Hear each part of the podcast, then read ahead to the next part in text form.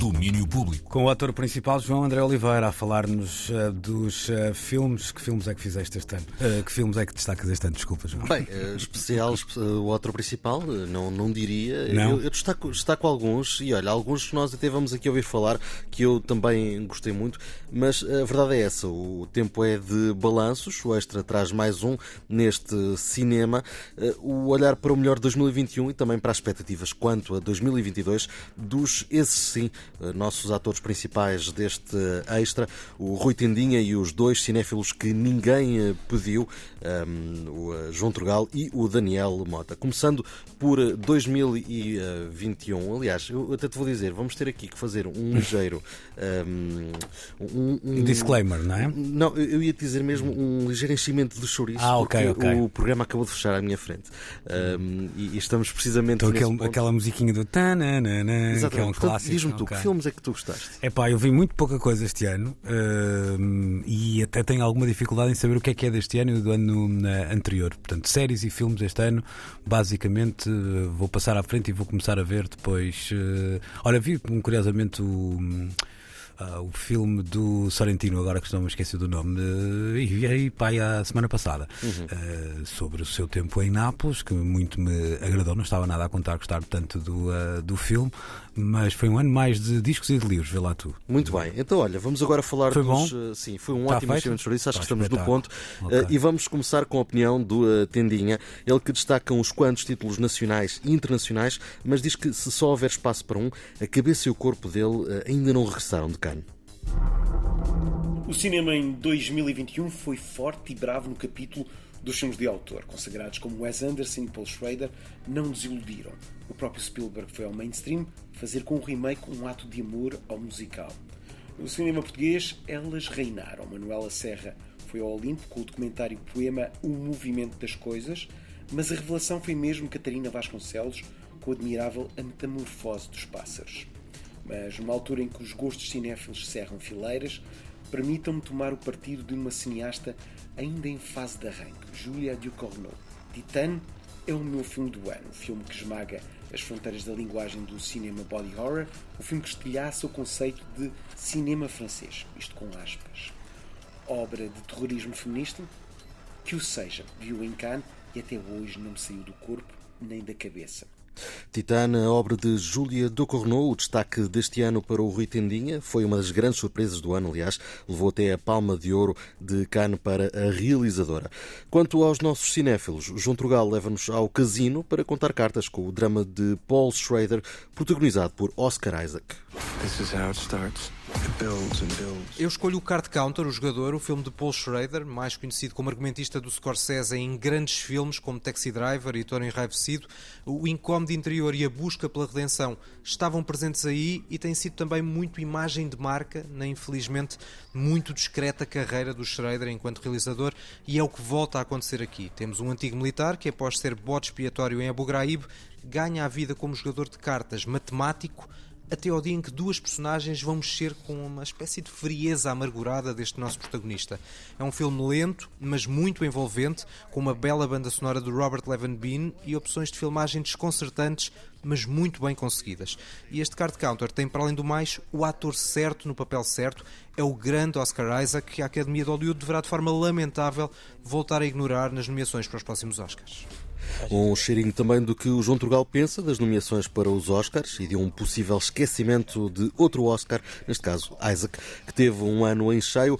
E para fechar este triunvirato de opiniões sobre o ano que passou, o Daniel Mota leva-nos à adaptação que Steven Spielberg decidiu fazer de um clássico da Broadway. A minha recomendação para este ano começa com um longo plano de sequência que demonstra o porquê do Steven Spielberg ser provavelmente o realizador que melhor domina a linguagem visual do cinema a trabalhar hoje em dia. West Side Story, a nova adaptação do musical da Broadway levada à cena pela primeira vez em 1957. Isto é uma obra de cinema puro, onde a história subejamente conhecida recebe aqui ainda uma extensão dos seus significados e mensagens através do argumento de Tony Kushner, que adensa o seu lado político, o seu lado sociológico. Apesar de tudo, este West Side Story não é perfeito. Uh, o, romance central entre Maria e Tony, respectivamente Rachel Zegler e Ansel Elgort, é a parte mais frágil do filme. No entanto, os atores secundários são todos absolutamente brilhantes, particularmente a nova Anitta, que é a Ariana DeBose, que nos conquista na sua performance do, do número América, completamente aqui reencenado para se passar não num telhado como no filme 61, mas nas ruas do seu bairro, tornando-se um hino à experiência porto-riquenha e há tantas outras demografias que viviam naquela zona na altura. Ora, nada é perfeito, mas ficam os resgates e elogios do Daniel Mota à direção de Steven Spielberg. São as escolhas destes três companheiros para o ano que passou, mas 2022 também está aí à espreita e por isso perguntamos eh, pelo que os entusiasma para este próximo ano. Afinal, já há muito que esperar. Na verdade, o Mota acabou por fazer uma pequena batota e diz esperar um filme que chega amanhã. O meu filme mais aguardado para ver em 2022 é Licorice Pizza, o novo filme de Paul Thomas Anderson, que conta a história de um romance inesperado entre um rapaz e uma rapariga. Uh, e pelo que tenho conseguido ouvir, é um regresso também a uma história mais direta e simples de amor, encontros, desencontros, cheio de personagens excêntricas, cenas inesperadas enfim, tudo aquilo a que o Paul Thomas Anderson nos habituou no início da sua carreira uh, e na sua filmografia. Ora, Licorice Pizza, o novo uhum. de Paul Thomas Anderson. Estreia com o carimbo da 3, eh, é filmado no mesmo bairro onde Paul Thomas Anderson filmou os seus primeiros filmes, o Boogie Nights, por exemplo, e também é um dos que quero ver. Uh, vou-me antecipar, vou já dizer o filme que mais quero ver em 2022, uh, que é o Macbeth. Não é Macbeth que se chama, é a tragédia de Macbeth.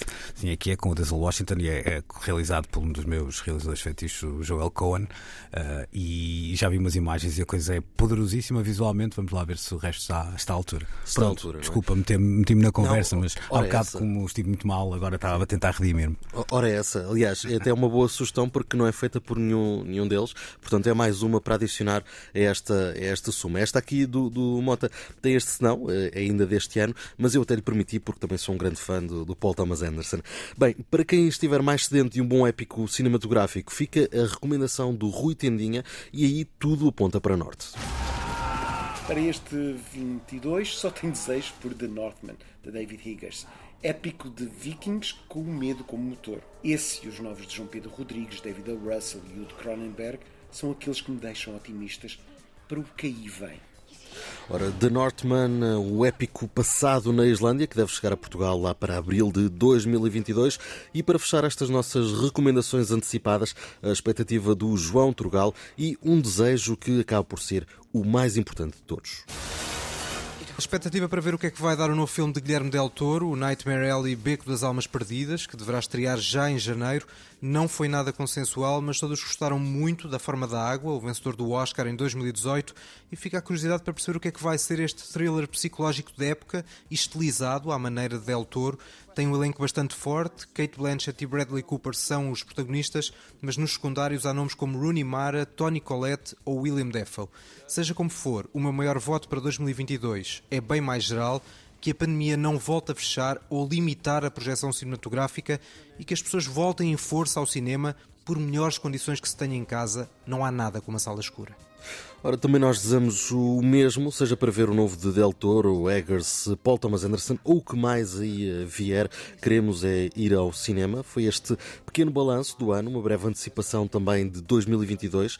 Eh, mas se quiserem mais conversas, agora estão com sorte, isto porque o João Trugal e o Daniel Mota regressam amanhã com um episódio especial do Cinéfilos que ninguém pediu, precisamente com um balanço deste ano que, que passou. Estamos então conversados. Uh, créditos finais nesta edição do uh, Domínio Público Extra com o João André Oliveira, que regressa amanhã. Um abraço, João. Um abraço, tchau, tchau, até amanhã.